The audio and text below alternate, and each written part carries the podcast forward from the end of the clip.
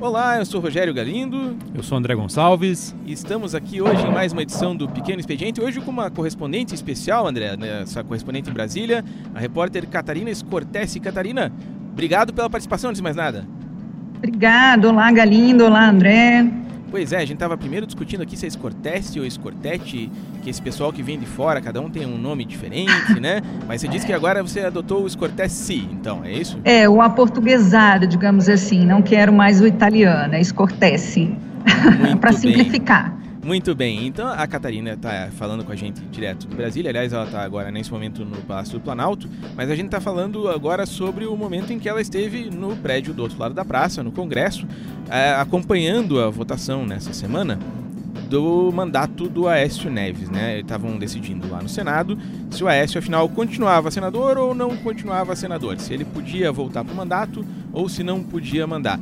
E a gente vai falar um pouco aqui hoje nesse programa sobre a situação do Aécio em relação aos políticos aqui do Paraná. Os nossos três senadores não estiveram do lado do Aécio dessa vez, né? Catarina, conta pra gente como é que foi a participação dos senadores do Paraná e, no caso da Gleice, a não participação, né? Pois é, a Gleice Hoffmann, senadora do PT, presidente nacional do PT, ela, ela estava na Rússia, na verdade, desde o último dia 12, ela participou na Rússia de um na verdade, são dois eventos e Assembleia da União Interparlamentar e o terceiro fórum, fórum parlamentar do BRICS, né? São dois eventos que ela participava lá e aí não pôde então aparecer na votação é, do Aécio Neves. Era uma votação emblemática, importante, né? Para a história aí recente do do Senado, a, a Gleice como uma das figuras é, importantes aí da, da oposição, é, seria importante também que ela participasse da votação, mas tinha essa, esse compromisso já marcado, né, era uma viagem já marcada desde meados de setembro, então ela não pôde participar. Já Requião, Roberto Requião, PMDB e Álvaro Dias do POD é, votaram a favor do, do afastamento é, do Aécio Neves do mandato e também do recolhimento noturno, quer dizer, da, da, da, manutenção da aplicação das medidas cautelares da primeira turma do Supremo Tribunal Federal. É, Requião e, e, Álvaro, que geralmente ficam de lados opostos aí na, na, na bancada, dessa vez, ontem, estiveram juntos é, a favor do afastamento do Aécio. Foi uma posição, né, como a gente já sabe, minoritária, né, o Aécio conseguiu retomar mandato. É, então a, a, bancada do Paraná ali ficou, ficou é, era minoritária na, dentro do plenário. E a Gleisi, embora é, ausente, já tinha publicamente se manifestado é, pelo afastamento também do Aécio Neves. É, na verdade, ela seguiria uma orientação da própria bancada do Partido dos Trabalhadores é, que deliberou que sim, votaria pelo afastamento do Aécio, e ela disse que votaria, que seguiria a orientação partidária. Então, se estivesse presente pra, lá no plenário. Oi, diga lá, Galindo. Para explicar, né, o voto dela também não faria diferença nenhuma, né? Porque o Aécio precisava de 41 votos para se salvar. Essa era a conta, né? Então, Exatamente. na verdade, se a oposição inteira tivesse não aparecido no plenário, não mudava nada, né? Quem precisava comparecer para votar no caso que tinha interesse em fazer número, era o pessoal que queria salvar ele e que conseguiram, né? Que tiveram 44 votos. Na verdade, os votos do Paraná ficaram ali registrados, né? Tanto o Requião quanto o Álvaro, mas não, não mudam de fato a situação do Aécio. O que mudava era quem estava do lado dele e que conseguiu aí para desespero da, da, do PT e da, de muita gente que não gosta do, do PSDB, conseguiu chegar aos 41. Foi bem apertadinho, na verdade, né? É, foi apertado. É, na verdade, alguns senadores, é, inclusive, foram chamados ali, de, convocados de última hora para poder é, dar esse, esse número, mas é, no, ao final foram três a mais do que o necessário, né? Quer dizer, ele precisava de 41 para manter o mandato, né, a maioria absoluta, e, e, aí foram 44, quer dizer, três a mais do que o necessário. O voto da, da Gleisi, de fato, não teria feito né, diferença aí nessa, nessa conta. Agora, ao longo do, do processo, Galindo, é, eles tiveram posicionamentos diferentes, por exemplo, em relação à interferência ou não do Supremo Tribunal Federal é, nesse assunto, né, por exemplo, a Requião e Gleisi foram ferrenhos nas críticas ao, aos ministros do STF, segundo eles, a corte não, não poderia é, afastar uh, um, um, senador, né, não, não teria essa, essa prerrogativa, essa, essa competência, e o Álvaro já, já ao contrário, ele acha que quem não deveria se meter nisso é justamente o Senado, né, é, ele, ele acredita que, que caberia apenas à, à primeira turma do STF, se eles aplicaram essas medidas cautelares, é, uma alternativa à prisão, cabe ao STF fazer isso. O Álvaro tinha essa posição. E Requião Inglês não. Requião Inglês é, acharam que os ministros do STF ultrapassaram aí, extrapolaram a, a, o que diz a Constituição Federal. Esse é um embate ainda anterior a essa votação de, de terça-feira, né, que, que, que a gente acompanhou aí. É, exatamente. Lembrando um pouco dessa história, né, lá atrás, antes do Supremo decidir que a palavra final ficaria com o Senado, o PT chegou a se alinhar ao PSDB e sinalizou que votaria a favor uhum. do Aécio. Isso naquela conjuntura em que não havia uma decisão do STF sobre as medidas cautelares, né, que deixou a última palavra para o Senado. E aí rolaria uma, um alinhamento bizarro ali entre PT e PSDB para salvar o Aécio. Lembrando que o Aécio lá atrás, na numa dessas primeiras questões em que o Senado tratou de medidas cautelares contra senadores, que foi a do senador Delcídio do Amaral, o PSDB votou contra, né? Votou pelo, pela manutenção da prisão do Delcídio. Inclusive o Écio Neves, né? O Inclusive, que é mais curioso. E fez festinha, né, Rogério? A gente até recuperou aí um Twitter dele da época, ele comemorando a transparência do Senado, a votação contra o Delcídio. Os pois tempos é. mudam, né? Os tempos mudam. A Glaze, por exemplo, na época do Delcídio, logicamente estava do lado do Delcídio, que era do partido dela, né? O Aécio, que é. na época era favorável à prisão do Delcídio, agora diz que, pelo amor de Deus, né, me mantenham no mandato. Lógico que tudo aí não é só uma interpretação constitucional, tem um fator político muito importante, né? Você vota de acordo com os teus amigos e inimigos, né? André, você que cobriu muito tempo a, a bancada do, do Paraná lá, é, é, raro falar em amigos e inimigos, né? É bem raro essa situação dos três do Paraná votarem do mesmo jeito. É, bem raro. A gente vê principalmente uma divisão com relação ao Álvaro Dias, né? A Gleisi e o Requião, historicamente, votam juntos. Mas o Álvaro, desde que saiu do PSDB, né? Aí acho que vale a pena até a gente entrar numa outra história do porquê o Álvaro saiu do PSDB, né? Tem a decisão dele sair, fundar o partido lá. O, primeiro foi pro PV, depois fundar o Podemos, mas tem por trás também uma dificuldade de relacionamento com o Aécio. Ele não gostou do Aécio, nunca gostou do Aécio. É, se fosse para separar por times entre os políticos ex-tucanos e tucanos atuais do Paraná, o Álvaro sempre se posicionou ao lado do José Serra e o governador Beto Richa sempre ao lado do Aécio. Que os grandes partidos sempre são federações ali, né? De, de caciques, né? No caso do PSDB tem essa divisão clara ali, né? Entre Aécio, o Alckmin e o Serra, né? São mais ou menos três facções. Exatamente. Ali, né? E o, o, Álvaro nunca se deu com o grupo do Aécio. É, são as facções que se sabotam agora, mutuamente. Né? É, agora, é, André Galindo, também tem, tem uma outra questão, né? Embora o o Álvaro seja um ex-tucano, e tem isso que o André comentou, né, desse distanciamento é, histórico aí com, o Aécio, é, de todo modo ele é pré-candidato às eleições presidenciais do ano que vem, pelo, pelo Podemos, né, pelo POD, e, e, essa, essa opinião dele, essa posição dele na votação do Aécio Neves era, era importante junto à opinião pública, ao seu eleitorado, ao seu, né, faz parte, claro, das bandeiras aí que ele, ele carrega, mas não, não tinha, nesse momento, ser é, na contramão, digamos assim, da opinião pública. O Álvaro é, tinha que, que apostar nisso, digamos assim, votar a favor do afastamento, porque, segundo ele, é o que a sociedade pede, e ele, na condição de pré-candidato a presidente da República, também não, não, agiria de outra forma. Eu acho que a ideia dele já de ir para um partido menor era justamente essa, né? Se você se livrar da proximidade com qualquer grupo político que pudesse estar na, na, Berlinda, pudesse estar nos holofotes por causa de corrupção, né? Então ele já saiu uhum. do PSDB porque ele percebeu que a coisa ia ficar feia ali e no Podemos, lógico, é um partido que nem existe, né? O Podemos é ele no momento, né? Então lá ele não precisa defender ninguém. E se ele estivesse no PSDB, ele ia ser pressionado, ia ter alguma, alguma espécie ali de, de pressão para que ele votasse para né, livrar o Aécio. Agora ele se livra um pouco disso. No caso dos outros dois ali, são mais uh, oposição, eles são franco-atiradores, né? O Requião sempre vota contra todo mundo, né? Então não tem problema, né? E a Glaze, obviamente, no PT não tem, não tem nem como ela votar junto com o PSDB. Agora, quem é, É, mais... seria um constrangimento. Agora, lembrando, Galindo, que o Requião, é, ele e a Cátia Abreu foram os únicos votos do PMDB, né? A, a bancada do PMDB votou em peso a favor do, do Aécio e acho que a- o que sai dessa votação do, é, de, de- dessa terça-feira, o que sai disso é essa grande aliança, né, entre PMDB e PSDB.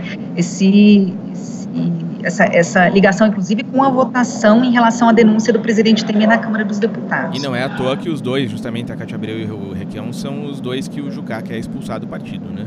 É, As ovelhas negras do PMDB. Pois é, Cátia Abreu, quem diria ovelha negra, né?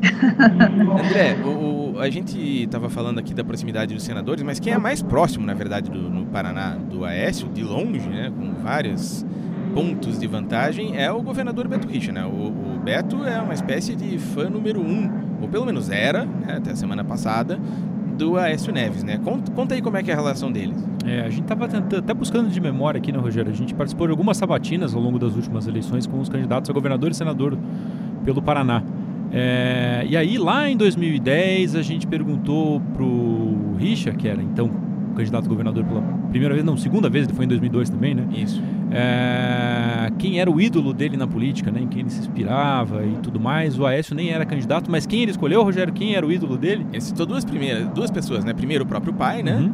e dos vivos o Aécio Neves. E realmente ele sempre foi muito coerente nisso, né? Ele sempre não só elogiou o Aécio, na, na primeira vez que ele foi entregar as medalhas do, da comenda que se entrega anualmente no Paraná, ele chamou o Aécio para receber. Ele fez vários projetos do governo dele, eram baseados em projetos do Aécio. Ele sempre é, baseou o plano de governo dele muito no que o Aécio fez em Minas Gerais. Eles sempre foram meio que inspiração para o outro e o Aécio também tem um respeito muito grande por ele. Agora é de se ver, nesse momento de crise, se o Beto vai continuar falando as mesmas coisas que falava do Aécio antes. Né? Acho que o Rogério vai lembrar. Você lembra dos contratos de gestão? Contratos de gestão já era uma das ideias, as Isso, atrás. penitenciárias com é, meio privatizadas, né, que é aquele modelo diferente lá de Minas. Não sei se você vai lembrar também aquela espécie de rua da cidadania que ele queria implantar no interior, acho que o nome ia ser É Aqui, alguma coisa assim, que ia ser um negócio bilionário também, era baseado no governo de Minas Gerais. Vários pontos do, do governo do Beto vinham de lá. E, e ele sempre muito, muito elogioso com a Aécio, com o espírito empresarial, dinâmico, jovem, de uma nova política. Só que agora tudo isso foi por água abaixo, né? Mesmo independente da votação, a gravação do Aécio que veio a público, pela qual ele pediu desculpas, inclusive dizendo que não devia ter falado tanto palavrão, né? Porque é realmente impressionante o tanto de palavrão que ele fala por segundo quadrado ali, né? E, e- mas é, é, não só por isso, né? O cara pedindo dinheiro para JBS, dizendo aquela frase célebre, né? Que tem que ser alguém que a gente mate antes de delatar.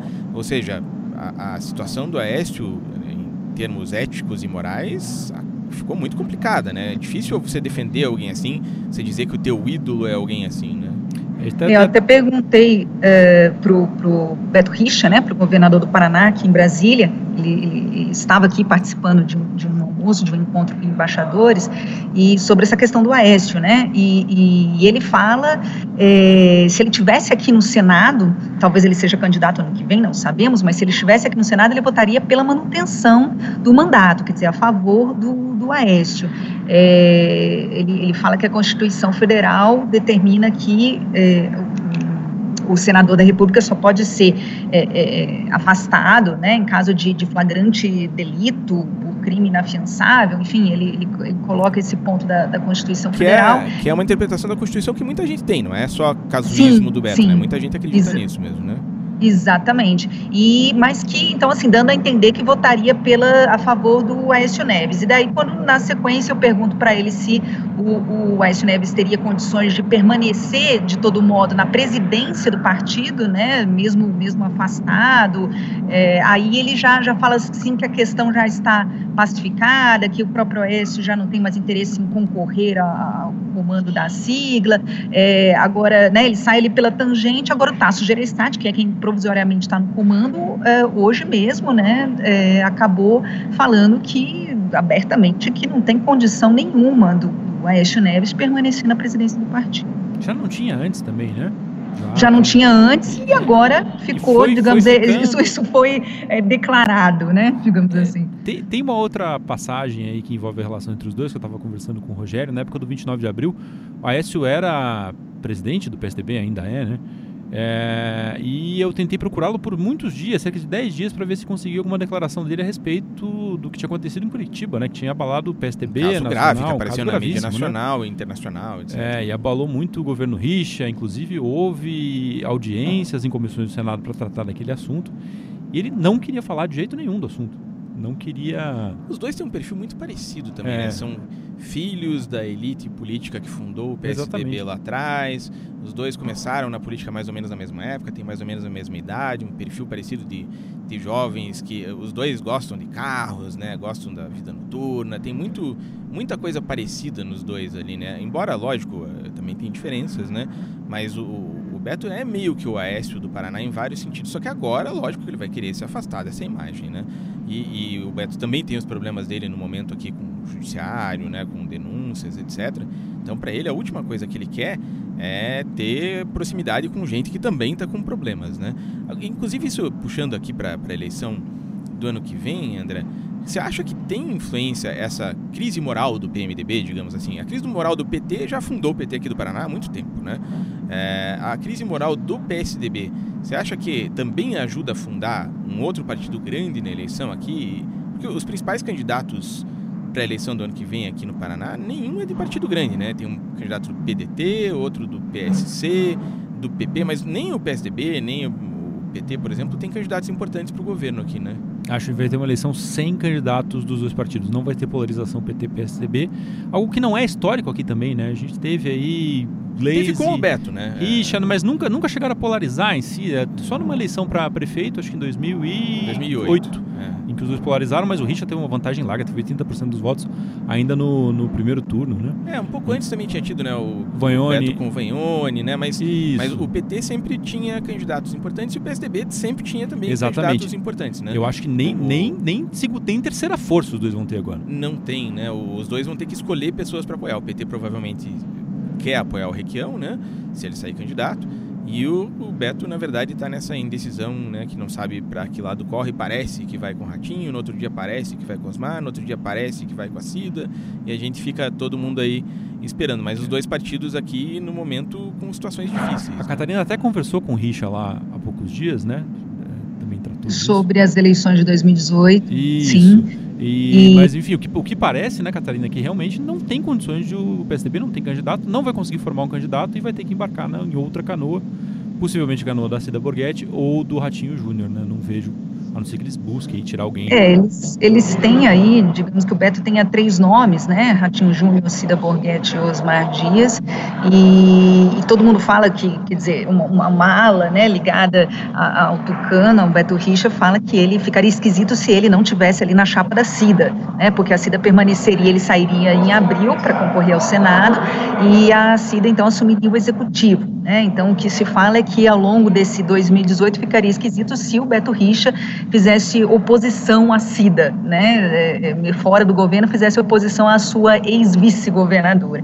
Então isso isso tem sido colocado. Agora é curioso que a gente está falando também de, de, de PSDB e de PMDB, né? E, e lembrando que lá atrás em 2006, ou as eleições estaduais no Paraná quase renderam aí uma, uma aliança entre PMDB e PSDB, quer dizer, entre PMDB de Roberto Requião e os tucanos, chamados tucanos de bico vermelho, né? Na época quem encabeçava isso era o ex-deputado estadual Hermas Brandão. Se tentou uma aliança ali entre os dois partidos e houve uma interferência da, da cúpula do PSDB, né, nacional, e aí a aliança acabou não vingando, mas quer dizer, é, para a gente ver como as coisas, na, na, especialmente no, no, Paraná, elas, elas vão, né, cada eleição estadual tem uma, uma configuração. Em 2006, lembrando então que PMDB e PSDB quase andaram juntos, PMDB de Requião e PSDB de Beto Richa. É engraçado o Osmar, né, porque o Osmar perdeu para o Requião em 2006, perdeu para o Richa em 2010 e agora pode ser apoiado. Depois ele foi apoiado pelo Requião de volta em 2010, agora pode ser apoiado uhum. pelo Richa, né? Vai saber. seja, Quem sabe na próxima ele pode ser apoiado pelo Ratinho. Isso, diante, sempre, né? sempre é possível, né, Rogério? Tu, tudo é. é. possível na política. Então, tudo a é possível. Gente, Para a gente fazer um resuminho aqui, o Aécio, embora tenha sido o candidato mais votado para presidente no Paraná em 2014, não teve apoio de nenhum senador do estado, que mostra o quanto ele caiu na popularidade, quanto perdeu moral desde a eleição para presidente, né? E talvez não tenha mais nem o apoio do grande amigo que ele sempre teve aqui, que foi o governador Beto Richa. Ou seja, como diz aquele velho ditadinho, né? O político vai com outro até a beira da cova, mas não deita lá dentro, né? Ninguém quer ficar perto do Aécio nesse momento, apesar de que agora a situação dele até melhorou um pouco, né? Mas não melhorou tanto assim e, portanto, ele continua ainda naquela situação em que as pessoas evitam dizer que sempre foram amigas dele. Isso também pode se reverter no futuro como tanta coisa na política. Queria agradecer aqui a presença do André Gonçalves, primeira vez que participa aqui do Pequeno Expediente. Obrigado, André. Imagina, obrigado a você, Rogério. Foi bem bacana, viu? Aliás, a gente está gravando aqui, você pode ouvir em outro dia, você pode ouvir aí durante a semana, a gente está gravando sempre semanalmente aqui o programa, mas hoje, no momento da gravação, é aniversário do André Gonçalves, 38 anos, como ele é meu eterno editor de política aqui, parabéns para André. E obrigado também a Catarina, que está lá no Palácio do Planalto. Fica até chique para o programa dizer que estamos com um dentro do Palácio do Planalto. Obrigado pela participação, Catarina. Obrigada, Galino. Estou aqui no, no, com os ecos do Palácio do Planalto. É um prazer participar do programa. Parabéns, André. Obrigado. tá certo. Obrigado, então, a você pela audiência. Lembrando, então, que o Pequeno Expediente é um programa semanal que a gente está fazendo aqui na Gazeta do Povo, um podcast que você pode ver aqui no site da Gazeta do Povo, caso você esteja dentro do site nesse momento, ou então, o que é melhor ainda, você pode assinar vai lá no aplicativo que você ouve outros podcasts, no seu celular, no seu smartphone, digita lá naquela lupinha Pequeno Expediente e você vai procurar, vai achar o nosso programa, assina ele, toda semana você vai receber um episódio novo para ouvir e ficar sabendo tudo sobre a política paranense. Obrigado desde já pela audiência, até a próxima semana.